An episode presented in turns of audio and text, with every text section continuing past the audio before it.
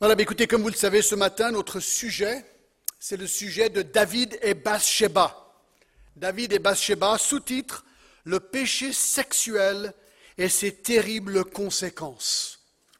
Alors je vous invite à lire quelques versets juste pour nous mettre dans le bain. 2 Samuel 11, et je vais lire à partir du verset 1, juste pour nous aider à nous situer. L'année suivante, au temps où les rois se mettaient en campagne, David envoya Joab avec ses serviteurs et tout Israël pour détruire les fils d'Amon et pour assiéger Rabat. Mais David resta à Jérusalem.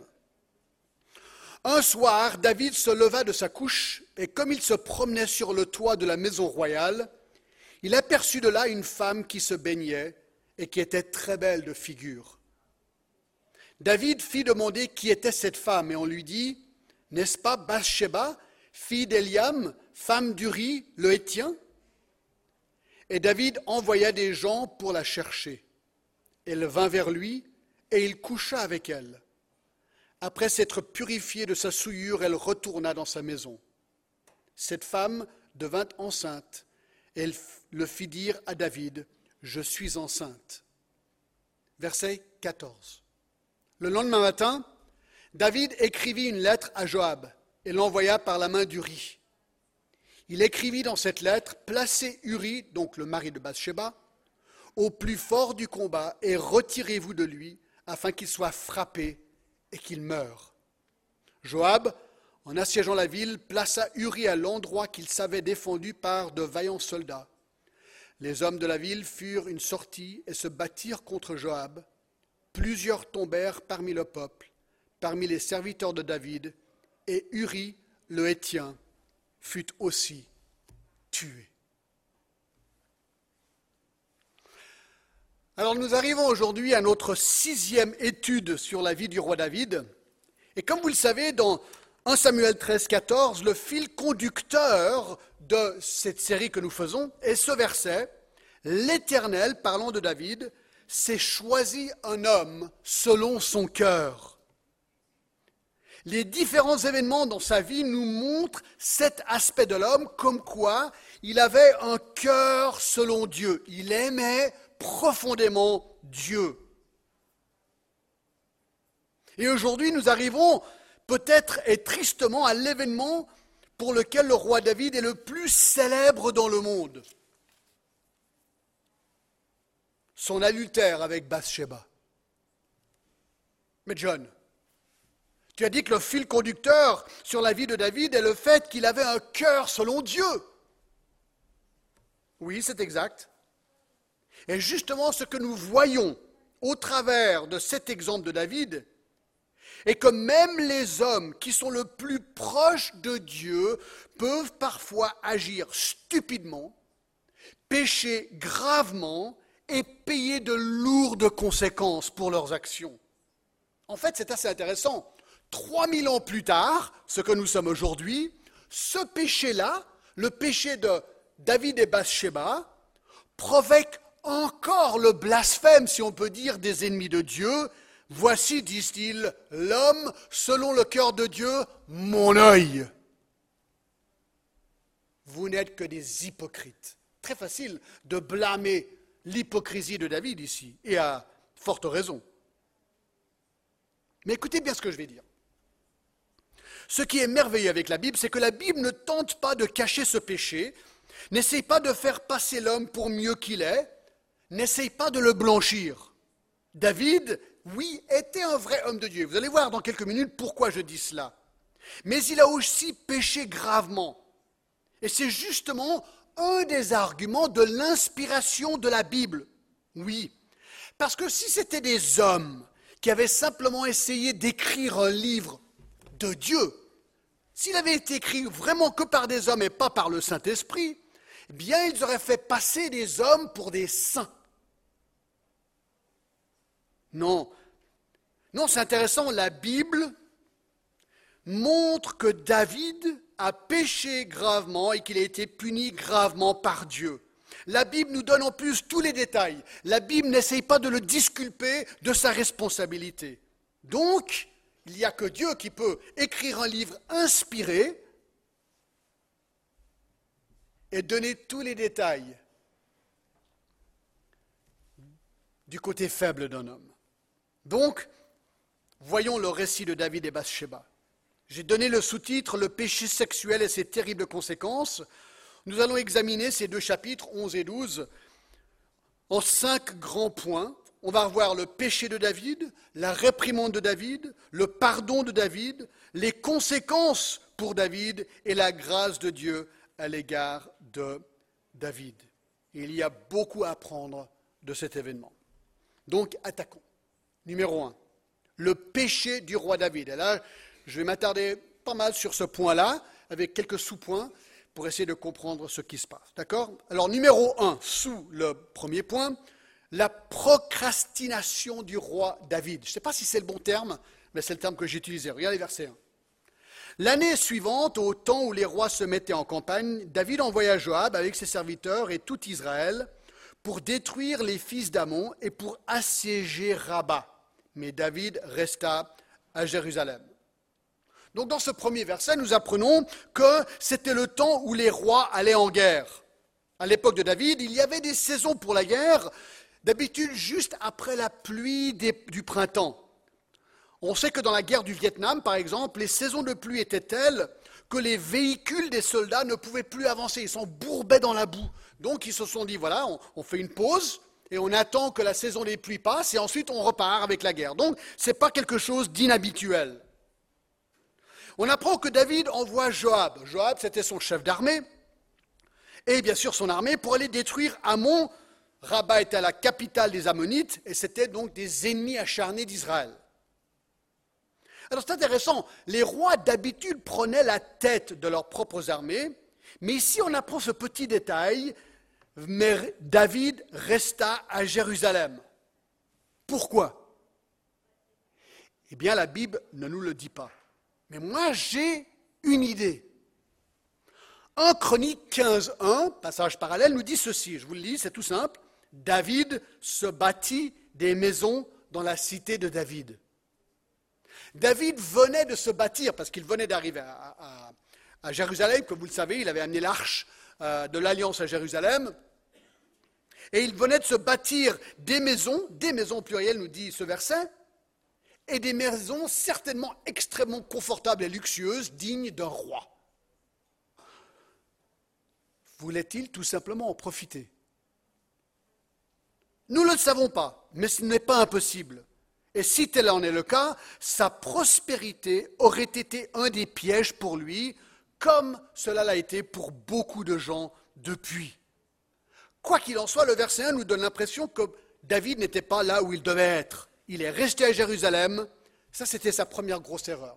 Il aurait dû être avec son armée. Et c'est vrai, le péché sexuel arrive souvent lorsqu'on n'est pas là où on devrait être. On se permet ainsi d'être distrait, d'être tenté, de changer de direction. Attention. Deux. Deux. La tentation du roi David. La tentation du roi David. Verset 2. Un soir, David se leva de sa couche et comme il se promenait sur le toit de la maison royale, il aperçut de là une femme qui se baignait et qui était très belle de figure. Alors peut-être vous ne comprenez pas comment c'était possible, mais il faut aller à Jérusalem pour voir, en fait. Hein. Si l'occasion d'y aller, c'est vraiment intéressant, parce que ça, on comprend tout de suite. La ville de David était construite sur une sorte de colline, et encore aujourd'hui, on le voit, c'est une colline. Et lui, sa maison était tout en haut. Et de coutume, à cause de la chaleur, il y avait des toits plats, on le voit encore aujourd'hui, qui servent d'espace de vie, surtout les soirs lorsqu'il fait frais. Tout le monde sort dehors et profite de la fraîcheur du soir et vivent sur leur toit. Donc, les maisons de dessus voient les terrasses des maisons en dessous. C'est aussi simple que ça. Donc, David n'arrive pas à dormir. Est-ce que c'était à cause de la chaleur Ou est-ce que peut-être il se sentait coupable de ne pas être avec son armée Ou peut-être c'était par rapport à ce qui se passait là-haut sans vraiment le savoir? Bref, il se lève. Certains pensent que c'était l'après-midi, une sieste, d'autres pensent que c'était le soir. Tout ce qu'on sait, c'est que si c'était le soir, on voyait bien, parce qu'il a vu. Bref, il monte sur son toit, et là se promène, et de manière inattendue, il surprend ou il voit une femme nus apparemment qui se baignent sur un toit en dessous du sien. Et c'est intéressant que la Bible est très claire, il est dit qu'elle était très belle de figure.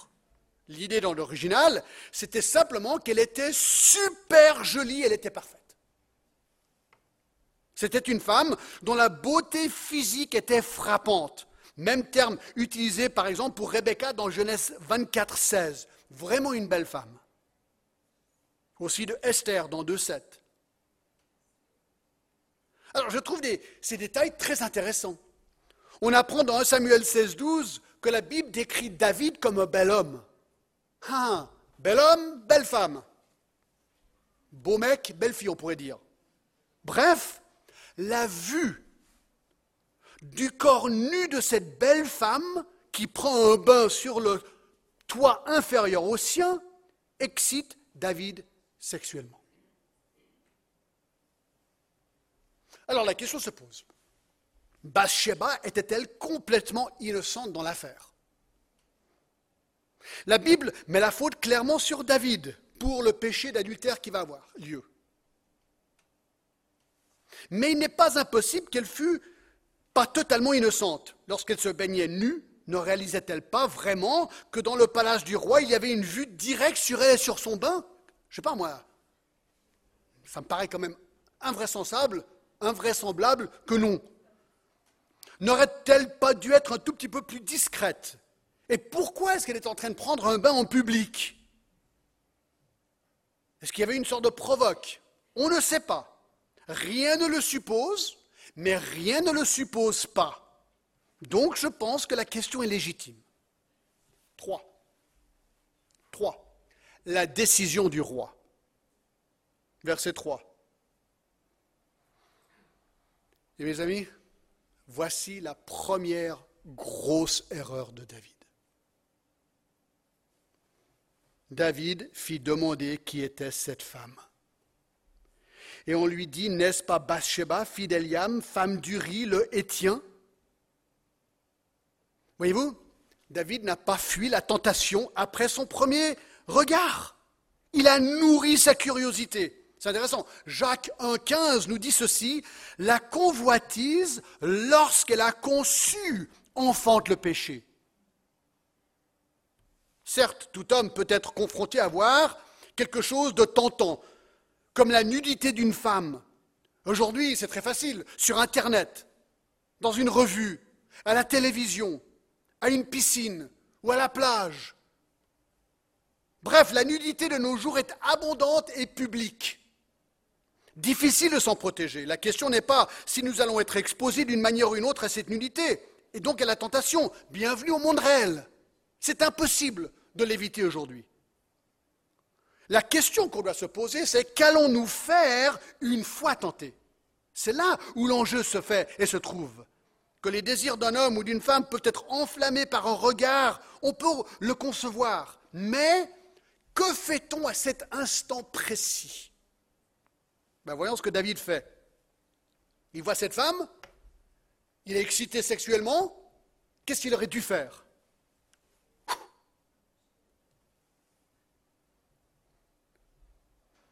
Son erreur, c'est qu'il a demandé qui était cette femme.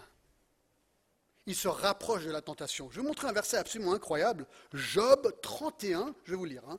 Job 31, 1.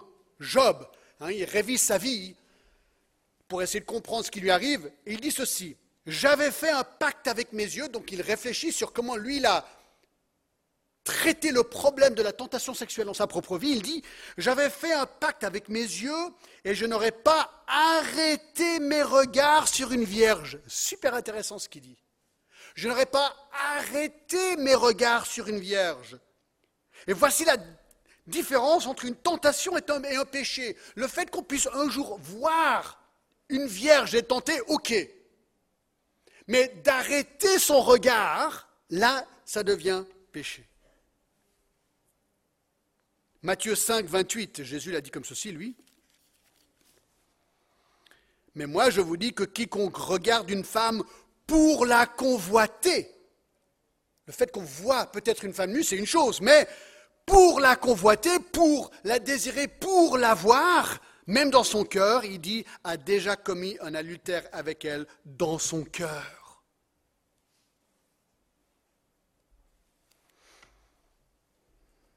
Alors voilà son problème. David fit demander qui était cette femme. Au lieu de fuir, il suit. Il suit son regard. Alors c'est qui? N'est-ce pas Bathsheba, fille d'Eliam, femme d'Uri, le Hétien On apprend que le mari de cette femme est Uri, un Hétien. Il était donc étranger, peut-être un mercenaire. Et donc David apprend en plus que cette femme est une femme mariée. Important. Elle est. Et malheureusement, sa passion de la chair lui fait perdre toute raison. Et le sentiment d'interdit, apparemment, excite encore plus ses passions. Et ce qui est encore plus triste, c'est l'intégrité du, riz, le mari de Bathsheba. Son nom veut dire Yahvé ma lumière, bien qu'il est étranger, il adore Dieu d'Israël. On le verra dans quelques minutes. Il était bon, il était zélé pour Dieu, il était fidèle au roi, fidèle serviteur de Dieu et du roi. Il était loyal à 100% au roi David. Écoutez, c'est la femme d'un homme loyal et fidèle avec qui David va commettre l'adultère. Quelque part, c'est la femme de son ami.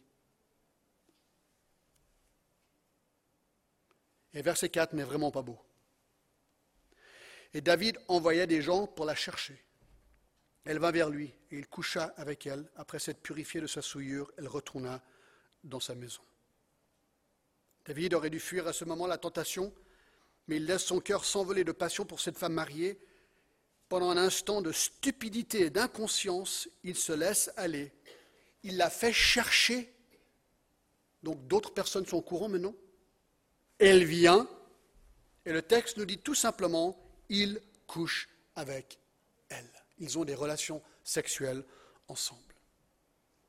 Rien ne suppose dans le texte qu'il l'a prise de force ou qu'elle aurait hésité à venir vers lui, on ne sait pas. Tout semble pointer dans la direction qu'elle était peut-être complice de ce péché. Ceci dit, David prend l'initiative et comme j'ai déjà dit, la Bible pointe à lui comme responsable ultime ici. Et moi, je crois que David a fait une très très grosse erreur que toutes les personnes qui pêchent sexuellement, je pense, font. Il ne s'est pas posé la question suivante. Il ne s'est pas posé cette question.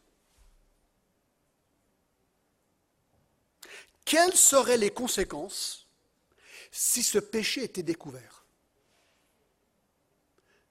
Je commets l'adultère. Quelles seraient les conséquences si je commets l'adultère vis-à-vis de moi-même, de mon conjoint, de mes enfants, de mes parents, de mon église, dans mon travail, vis-à-vis de mes voisins, si c'était su publiquement que l'adultère avait eu lieu, quelles auraient été les conséquences et aussi vis à -vis de Dieu? Est-ce que David ne s'est pas posé cette question? Apparemment pas. Il s'est laissé enflammer, il ne s'est pas posé cette question.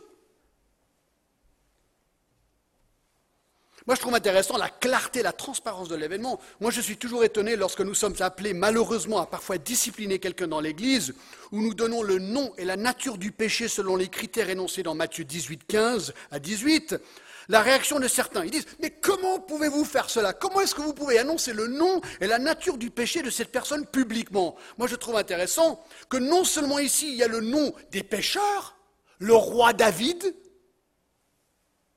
eh bien Sheba, plus tard on le verra, mais il donne également la nature de leur péché de manière publique, transparente, détaillée, et ça, ajouté dans les pages de l'écriture inspirée par Dieu, et ça fait 3000 ans qu'on lit ce péché dans la Bible. C'est quand même intéressant, je trouve. Bref, ce qui est intéressant et important ici, c'est que David a cédé pendant un instant de passion de sa chair. Et les conséquences pour lui ne seront pas moins que désastreuses et pour le reste de sa vie. Ça, c'est intéressant. Il y a un petit verset dans 1 Corinthiens 7 il y a quelque chose avec un péché sexuel, mes amis, qui colle à la peau pour le reste de la vie. 1 Corinthiens 7, 18 dit ceci Fuyez la débauche sexuelle. Quelque autre péché qu'un homme commet, ce péché hors du corps, Mais celui qui se livre à la débauche pêche contre son propre corps. Il y a quelque chose avec le péché sexuel qui se colle à la peau de la, personne et ne le quitte jamais. Écoutez Proverbe 6, 32. J'ai découvert ce verset ce matin, il est poustouflant, écoutez bien. Proverbe 6, 32 et 33. Mais celui qui commet un adultère avec une femme est dépourvu de sens. Déjà, t'es fou. Celui qui veut se perdre agit de la sorte. Il n'y aura que plaie et ignominie, et son opprobre ne s'effacera point. Une fois qu'il est su que tu commets l'adultère, ça part jamais. Les autres péchés, à la limite, on peut oublier. Mensonge, vol peut-être, adultère, jamais. Jamais. Et tu es toujours libellé adultère pour le reste de ta vie. C'est intéressant. Écoutez, si David avait été en campagne avec ses hommes, il n'en serait pas là.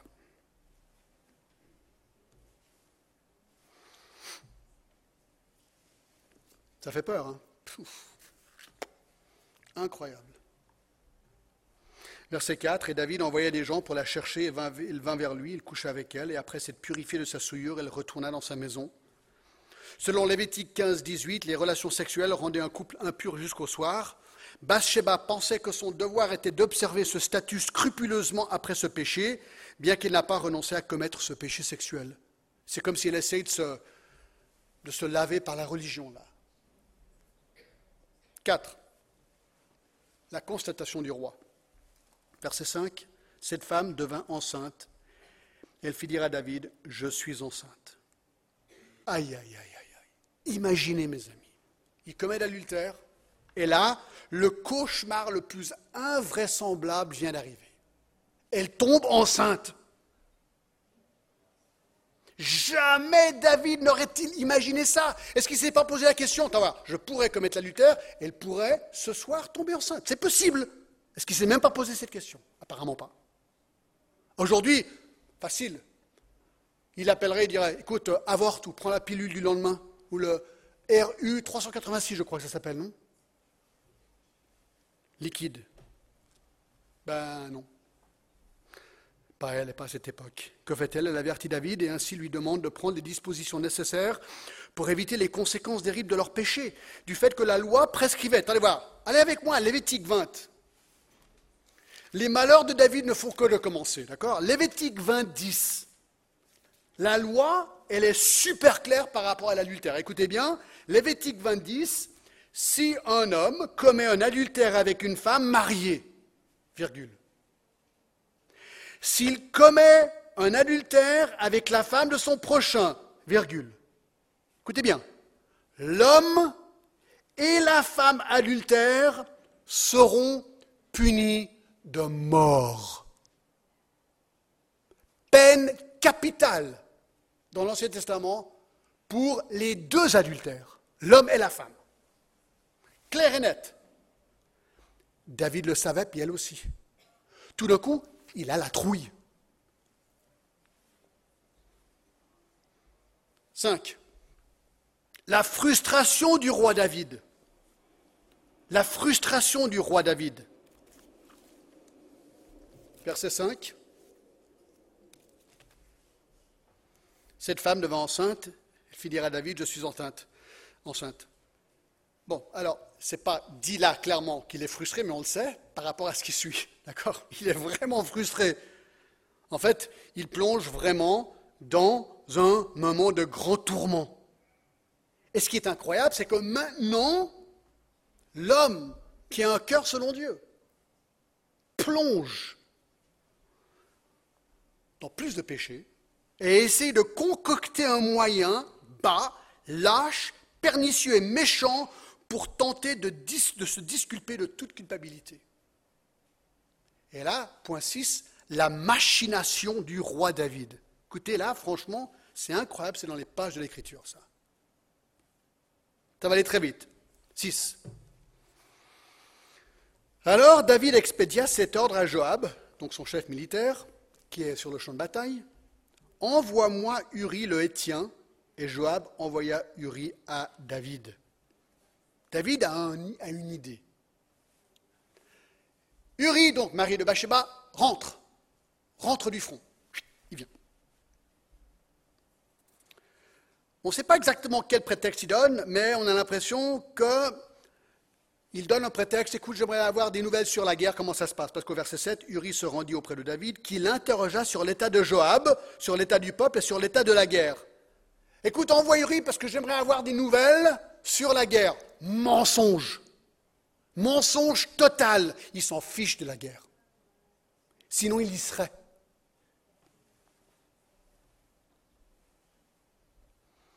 Et regardez ce qu'il fait maintenant. Puis David dit à Uri, descends dans ta maison et lave tes pieds. Se laver les pieds, c'était une manière de décrire un moment de détente, puisque ceux qui rentraient chez eux se lavaient les pieds de la poussière de la route. Il dit, écoute, euh, Uri, t'es fatigué, t'es un bon soldat, rentre chez toi, lave-toi tes pieds, repose-toi.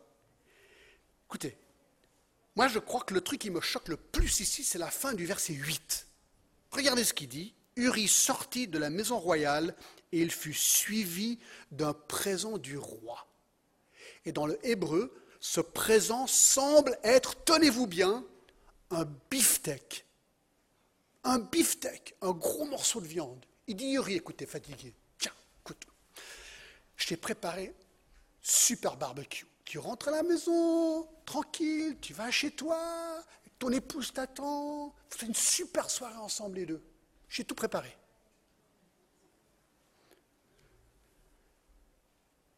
C'est ce qu'il est en train de faire, David. Il est en train d'espérer qu'Uri va aller rentrer chez lui, que lui coucherait avec sa femme, afin que lui pourrait être considéré après coup le papa de l'enfant et pas David qu'il a en fait conçu en adultère. Chute libre de David là. Mais Uri, verset 9, se coucha à la porte de la maison royale avec tous les serviteurs de son maître et ne descendit point dans sa maison. Non, mais voir, Uri ne rentre pas à la maison. Il reste à la porte du roi avec tous les autres. Mais pourquoi Les raisons évoquées, on informe à David, on lui dit. en plus, alors il y a des gens qui, guettent Uri pour voir ce qu'il fait. Mais vous vous rendez compte? C'est comme si vous, je sais pas, vous, vous, envoyez un, détective pour voir ce qui se passe. C'est exactement ce qu'il fait, détective là. On dit à David, David, il pas rentré. Il n'a pas été couché avec sa femme. Ah. Alors on lui dit, Uri n'est pas descendu dans sa maison. David dit à Uri, alors il le fait ramener. N'arrives-tu pas de ce voyage? Pourquoi n'es-tu pas descendu dans ta maison? Mais c'est quand même incroyable. Mais pourquoi tu n'es pas rentré chez toi? Pourquoi tu n'as pas passé une belle soirée avec ta femme, avec le beefsteak que je t'ai donné? C'est ce qu'il dit au verset 10. Uri répond, verset 11, L'arche et Israël et Juda habitent sous des tentes. Mon seigneur Joab et les serviteurs de mon seigneur campent en race campagne. Et moi, j'entrerai dans ma maison pour manger et boire et pour coucher avec ma femme. Aussi vrai que tu es vivant et quand ton âme est vivante, je ne ferai point cela. Alors la question se pose. Est-ce que là, Uri est en train d'accuser David, de le piquer, de lui dire, David, moi je suis là-haut en train de me battre. Et toi, tu es ici dans le luxe. Tu crois que moi, je vais venir et vivre dans le même luxe que toi, tu vis quand toi, tu devrais être là-haut? Certains même pensent que, puisque des gens savent hein, qu'il y a eu cet adultère, peut-être que Uri même le sait. On ne sait pas. C'est des arguments au silence ici. Alors il dit, eh ben non, non, moi je ne peux, je peux pas y rentrer, Uri je ne peux pas rentrer et passer une super belle soirée avec, ma femme lorsque je sais que tous mes amis là-haut sont en train de galérer au champ de bataille, eux n'ont pas ce privilège. Alors il dit non. La chute continue. Verset 13. David l'invita à manger et à boire en sa présence. Alors il dit, écoute, je comprends, c'est très bien Uri, viens, viens, on va manger ensemble, toi et moi, viens à la table du roi. Et regardez le verset 13, David l'invita à manger et à boire en sa présence, et il l'enivra. David enivre, ça se dit Enivre Enivre, enivre Uri. Allez, encore un verre. Allez, vas-y, oui, vas-y, vas-y. Et le gars, il devient complètement rond, quoi. C'est apparemment ce qu'il il l'enivre. Vous savez, c'est dur, hein, vous êtes à la table du roi, le vin est bon, c'est le meilleur. Allez, un petit coup. Et tac, il, se fait enivrer. le soir, Uri sortit pour se mettre sur sa couche avec les serviteurs de son maître, mais il ne descendit point dans sa maison. Même s'il était enivré, il n'est pas rentré à la maison. Alors maintenant, on arrive au fin fond de la descente vertigineuse de David. Le lendemain matin, David écrivit une lettre à Joab et l'envoya par la main d'Uri. Donc, il écrit une lettre, il demande à Uri de prendre cette lettre, de l'amener à Joab. C'est Uri qui tient cette lettre. Il écrivit dans la lettre, verset 15, Placez Uri au plus fort du combat, retirez-vous de lui afin qu'il soit frappé et qu'il meure. Meurtre prémédité tué-le par le biais d'une bataille inventée, parce que ce n'était pas le juste scénario pour une guerre, il a fait exprès. Joab, qui est maintenant complice, verset 16, dans l'assiégeant la ville, plaça Uri à l'endroit qu'il savait défendu par de vaillants soldats. Donc il met Uri au point le plus faible de son armée, là où il savait qu'il y avait les plus forts de l'autre camp, pour être sûr qu'il meure. Et les hommes de la ville firent une sortie et se battirent contre Joab. Plusieurs tombèrent parmi le peuple, parmi les serviteurs de David, et Uri, le Hétien, fut aussi tué.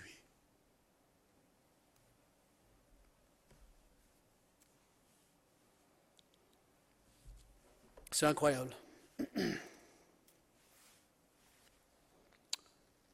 Deutéronome 27, 24. dit Maudit soit celui qui frappe son prochain en secret. Et tout le peuple dira Amen.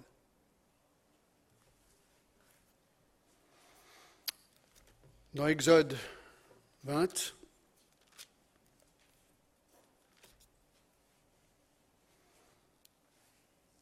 verset 12, Celui qui frappera un homme mortellement sera puni de mort.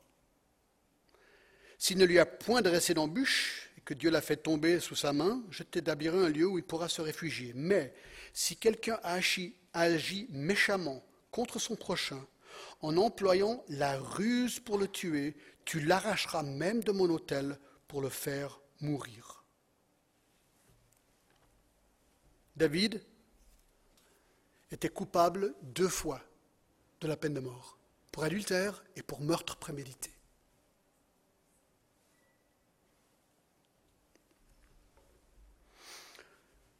Alors le complot est mis en place. Joab, verset 18, envoie un messager pour faire rapport à David que tout s'était passé dans le combat. Il donna cet ordre au messager. Quand tu auras achevé de raconter au roi tous les détails du combat, peut-être se mettra-t-il en fureur et dira-t-il Pourquoi vous êtes-vous approché de la ville pour combattre?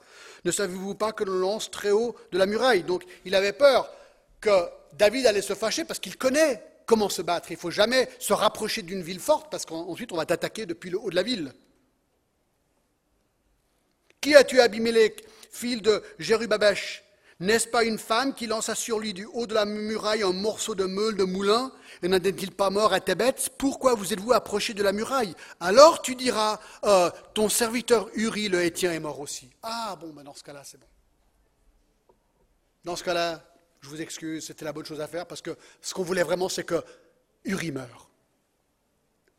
Le messager parti et son arrivée, il fit rapport à David de tout ce que Joab lui avait ordonné. Le messager dit à David, ces gens ont eu sur nous l'avantage, ils avaient fait une sortie contre nous dans les champs, nous les avons repoussés jusqu'à l'entrée de la porte. Verset 24, les archers ont tiré du haut de la muraille sur les serviteurs et plusieurs des serviteurs du roi ont été tués et ton serviteur Uri le Hétien est mort aussi. Et regardez la réaction de David. Il vient l'apprendre. Il y a plusieurs personnes qui sont mortes, dont Uri. David dit au messager, Voici ce que tu diras à Joab. Ne sois point peiné par cette affaire, car l'épée dévore tantôt l'un, tantôt l'autre, l'attaque vigoureusement la ville et renverse-la, et toi, encourage-le. Il dit, c'est, la guerre. La nature de la guerre, quand tu dois faire quelque chose, ben, il y a des gens innocents qui meurent, c'est pas grave, c'est comme ça. Voilà ce que le péché fait. Tu deviens insensible à la réalité, quoi, complètement.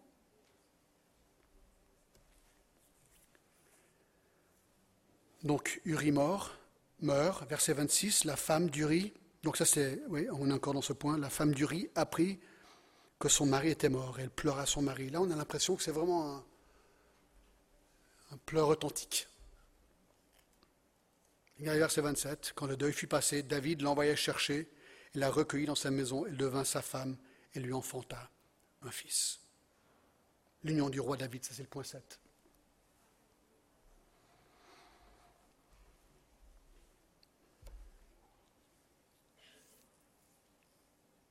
Donc, elle devint sa femme et elle lui enfanta un fils. Et l'enfant reste sans nom. Nous savons selon le chapitre 12, verset 18, qu'il ne vivra que sept jours. Alors regardez la fin du verset 27. Attention, attention, c'est incroyable. Ce que David avait fait déplut à l'Éternel. Vous savez, nous pouvons croire que notre péché ne nous regarde qu'à nous. Moi, je fais ce que je veux, je réponds à personne. Faux. Ne nous trompons pas. Le Seigneur voit parfaitement ce que nous faisons, et lorsque nous péchons, cela déplaît à l'Éternel. Il ne faut pas arrêter cette petite phrase. Le péché de David n'est pas resté sans conséquence. Vous savez, jusqu'ici, la vie de David, c'est une vie de succès, une vie de triomphe, une vie de bénédiction. David et Goliath, il devient roi. Méphibosheth, l'arche de l'alliance. Incroyable. Mais à partir de maintenant, mesdames et messieurs, les troubles ne quitteront plus David jusqu'à la fin de sa vie.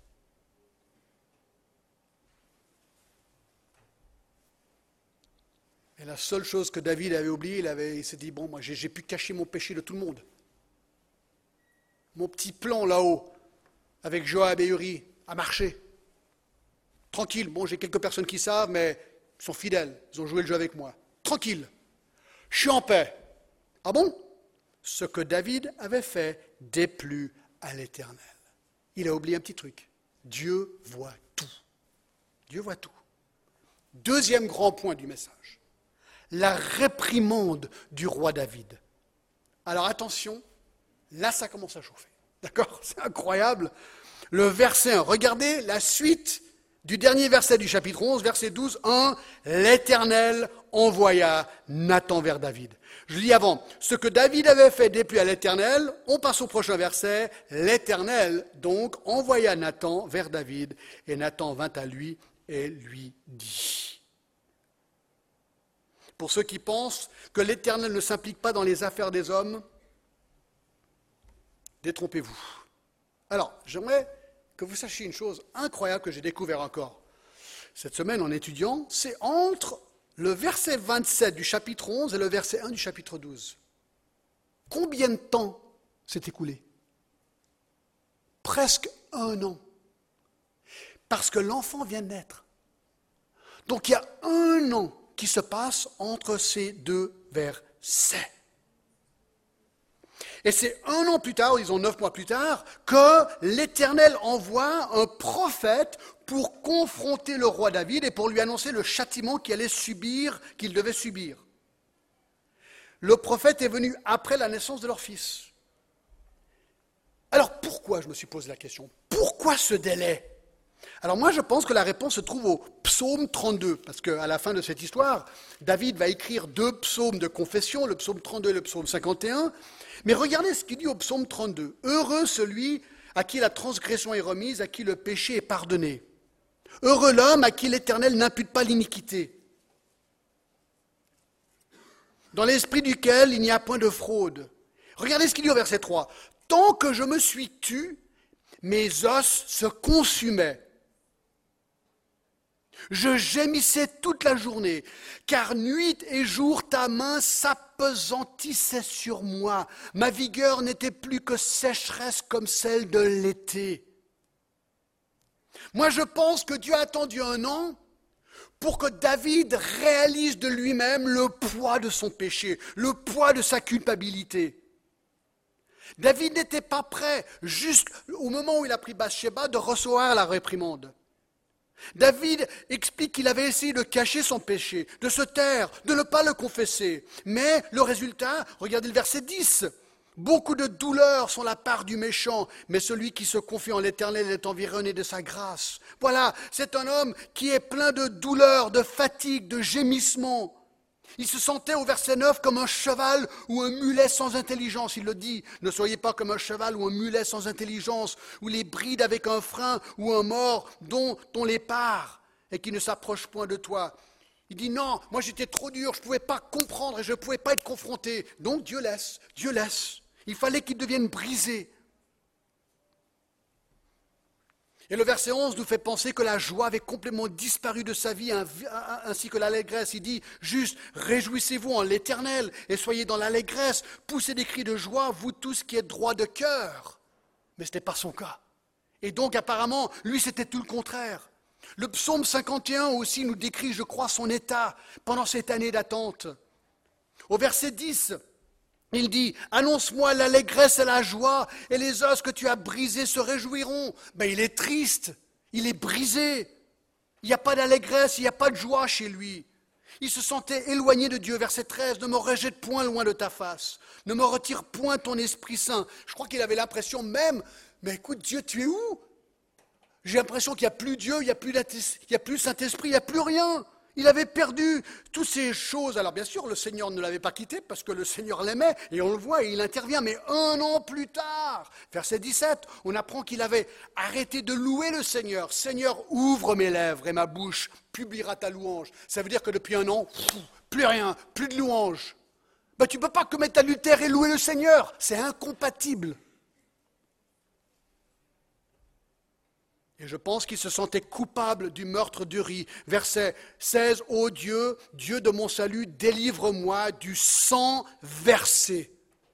Il a réalisé, j'ai commis un adultère et j'ai commis un meurtre et je mérite la mort et par la grâce de Dieu, je suis encore vivant. Pendant un an, Dieu a lentement brisé cet homme, lui enlevant la joie, l'allégresse, bien fait. Il est devenu un homme cassé, brisé, culpabilisé, retiré, craintif.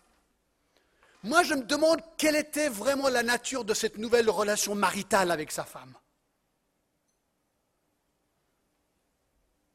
Moi, je ne pense pas que ça devait être au top cette année-là.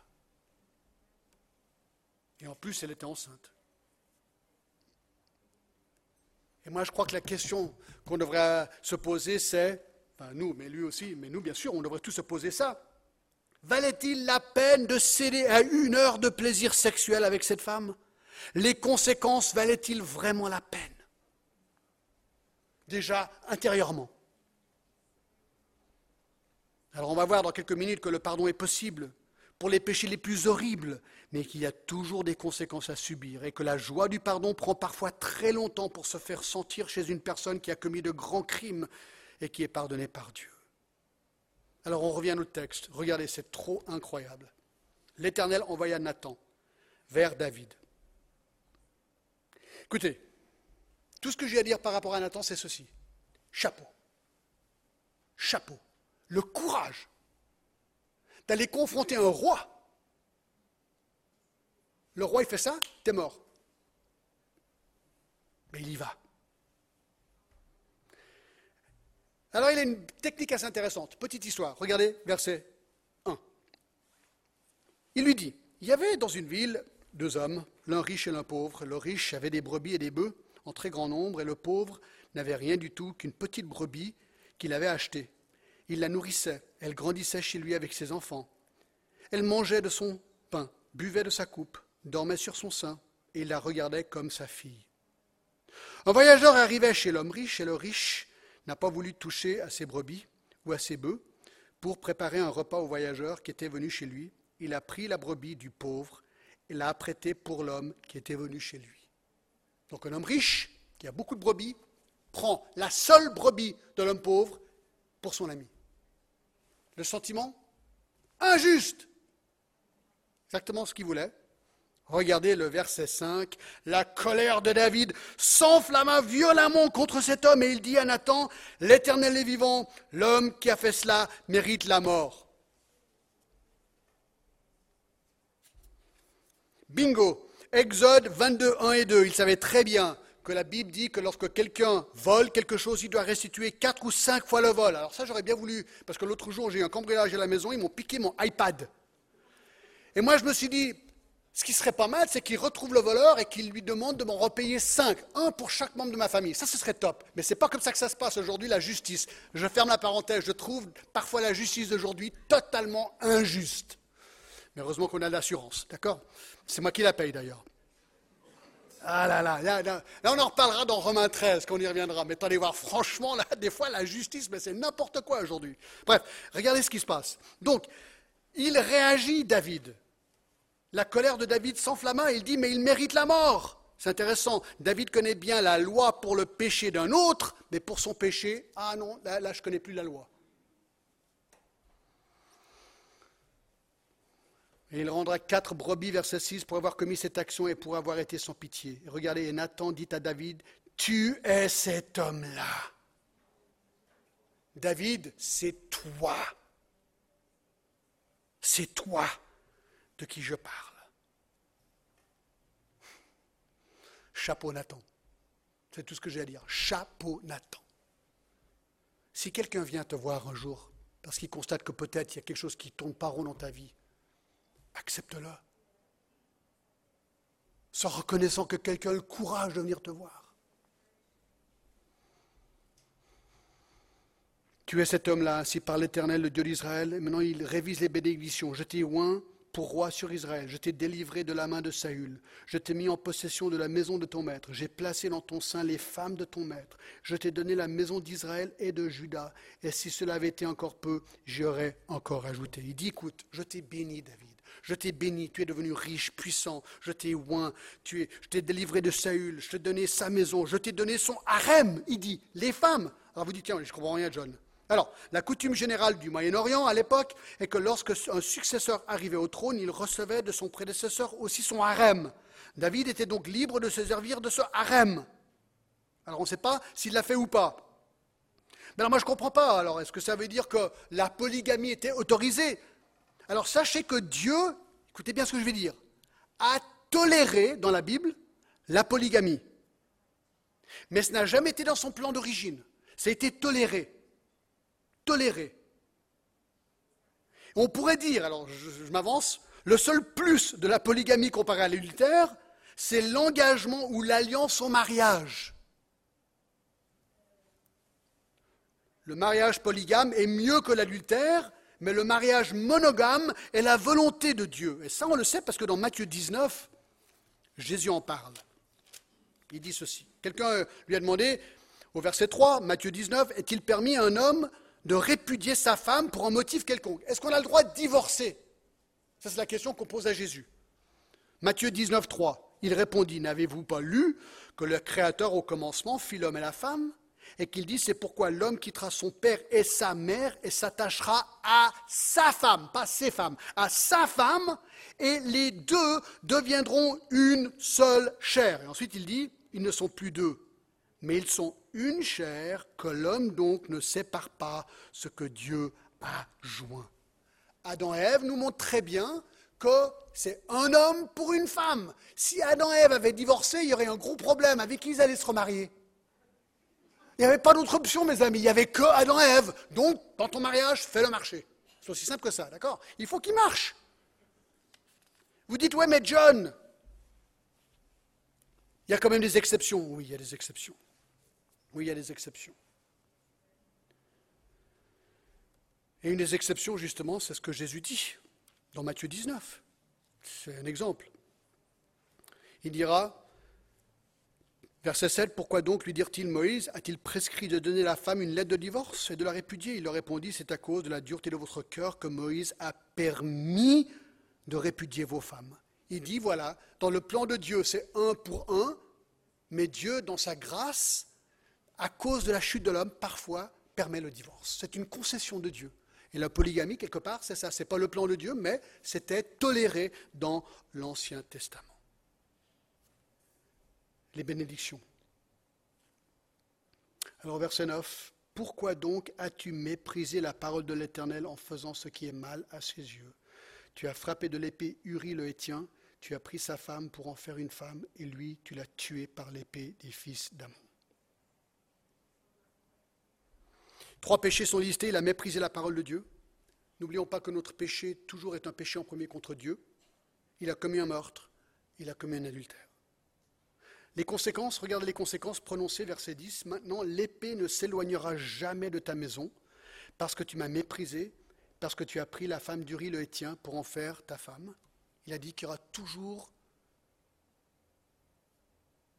des, comment dire, des, conflits dans sa famille, des gens allaient tuer les uns les autres, et le reste de la vie de David, c'est ça. Avec ses fils, des problèmes, des complots, divisions. On verra ça la semaine prochaine. Ensuite, par l'Éternel, voici, je vais faire sortir dans ta maison le malheur contre toi. Je vais prendre sous tes yeux tes propres femmes pour les donner à un autre, qui couchera avec elles à la vue du soleil. Vous dites, mais John, c'est choquant. Oui, c'est choquant. Et l'accomplissement est dans le chapitre 16, verset 21. Chapitre 16, verset 21, il y a son fils Salomon. Euh, pas Salomon, excusez-moi, Absalom. Et Achitopel dit à Absalom, va vers les concubines que ton père a laissées pour garder la maison, ainsi tout Israël saura que tu as rendu odieux à ton père, et les mains de tous ceux qui sont avec toi se fortifieront. On dressera pour Absalom une tente sur le toit, et Absalom alla vers les concubines de son père aux yeux de tout Israël. C'est le jugement de Dieu. Verset 14, il continue. Euh, non, verset 12, car tu agis en secret et moi je ferai cela en présence de tout Israël et à la face du soleil. David dit à Nathan, Nathan j'ai péché contre l'Éternel. Et là, le troisième grand point, le pardon du roi David. Mes amis, je crois que David, au verset 13, est arrivé au fin fond du truc. C'est là où Finalement, il cède et il casse. Et là, il se confesse. Il dit, j'ai péché contre Dieu. Et ce qui est triste, mes amis, c'est que ça a pris un an. Moi, je connais des chrétiens qui ont décidé de pécher gravement contre Dieu et ça prend parfois bien plus long qu'un an. Ça peut prendre 5 ans, 10 ans, 15 ans. Il ne faut pas perdre espoir que les gens peuvent un jour être brisés, réaliser les conséquences de leur erreur.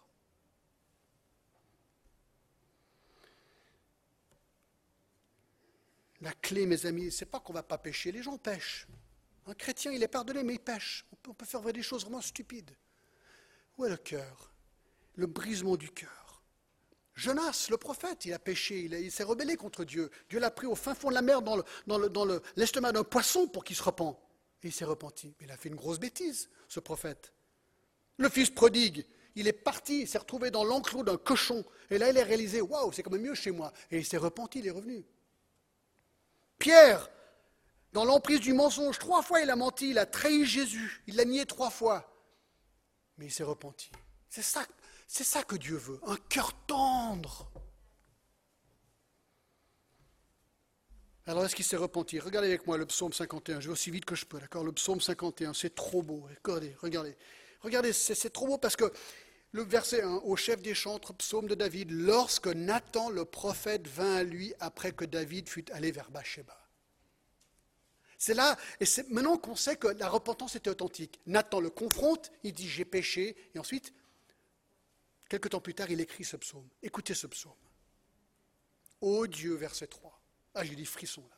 Ô Dieu, aie pitié de moi dans ta bonté selon ta grande miséricorde, efface mes transgressions.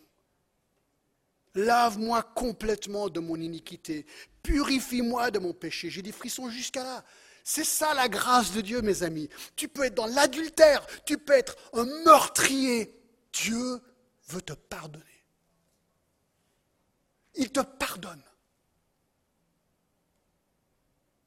Non mais attendez voir, si ça, ça fait rien dans votre cœur, que Dieu peut pardonner l'adultère et le meurtre, priez que Dieu brise votre cœur, quoi.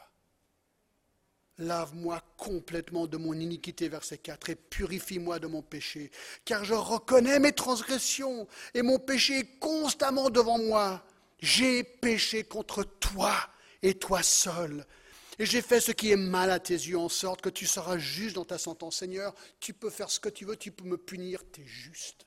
Waouh Ça, c'est un homme qui a compris sans reproche dans ton jugement. Voici, je suis né dans l'iniquité. Ma mère m'a conçu dans le péché.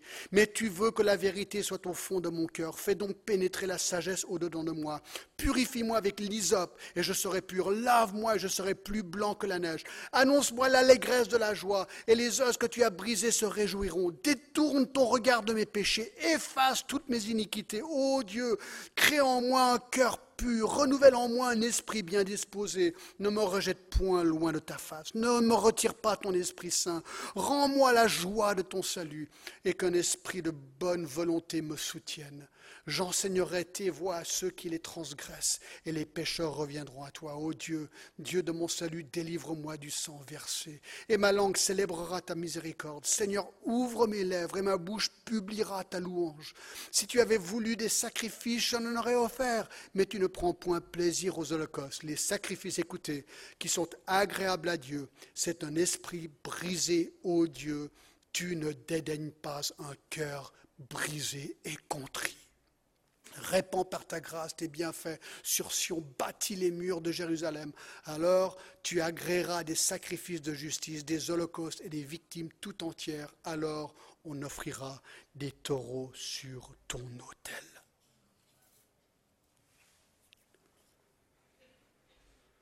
Alors, est-ce que David a été pardonné? Oui. Chapitre 12. Verset 13. David dit à Nathan, j'ai péché contre l'Éternel. Et Nathan dit à David, l'Éternel pardonne ton péché, tu ne mourras point. Il le pardonne et il efface la peine de mort sur lui. Il n'était pas obligé de le faire. Est-ce que ça veut dire que son pardon voulait dire qu'il n'y avait plus de conséquences à son péché? Ah non. Les conséquences sont au verset 14. Mais parce que tu as fait blasphémer les ennemis de l'Éternel, en commettant cette action, le Fils qui t'est né mourra. C'est exactement ce qui se passe. Son Fils meurt. On a vu que l'épée sera sur sa maison, confiée entre ses enfants, et ses femmes seraient données à son Fils, publiquement.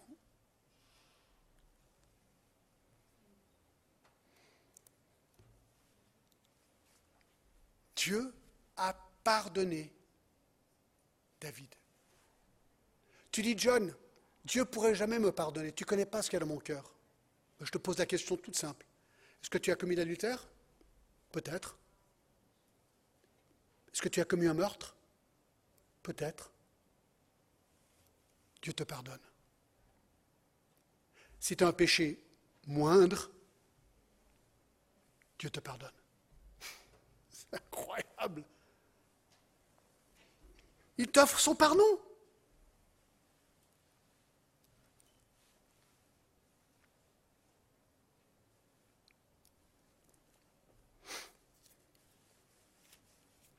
Sur quelle base?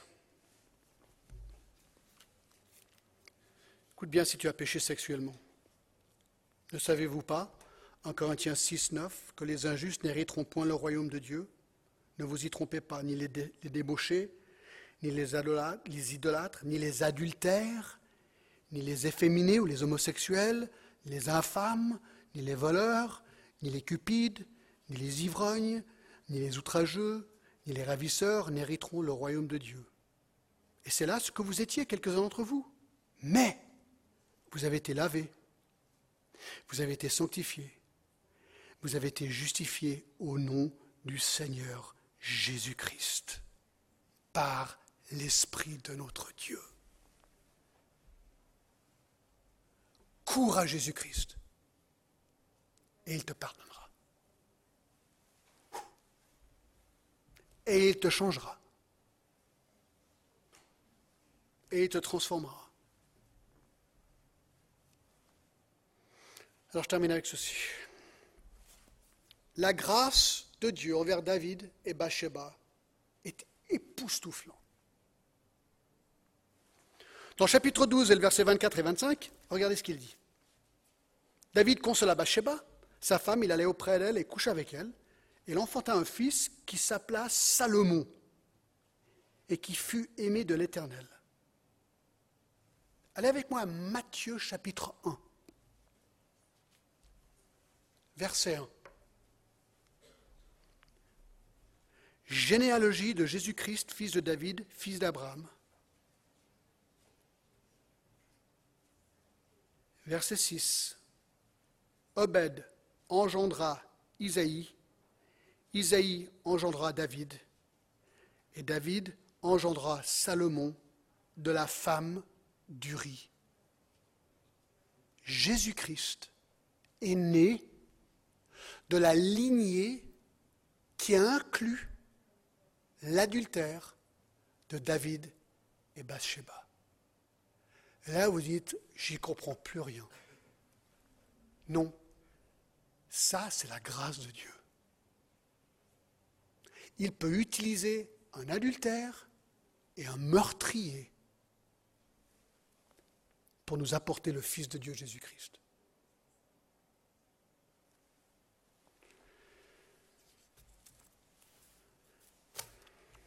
Et ça, mes amis, c'est l'Évangile. Voilà ce que nous proclamons dans cette Église. La grâce de Dieu, le pardon de nos péchés. Inclinons-nous et fermons nos yeux quelques instants. Toi, premièrement, t'en es où avec le Seigneur? Non, reculons un petit peu. T'en es où dans ta vie sexuelle? Peut-être aujourd'hui, tu es en train, peut-être tu es adultère, peut-être tu es dans la débauche sexuelle, peut-être tu es effondré par rapport à toutes les aventures que tu as eues. Ben, moi j'ai la bonne nouvelle de te dire que Jésus-Christ veut te reconstruire à partir d'aujourd'hui. Ouvre-lui ton cœur, dis-lui, Christ, s'il te plaît, viens. Pardonne-moi.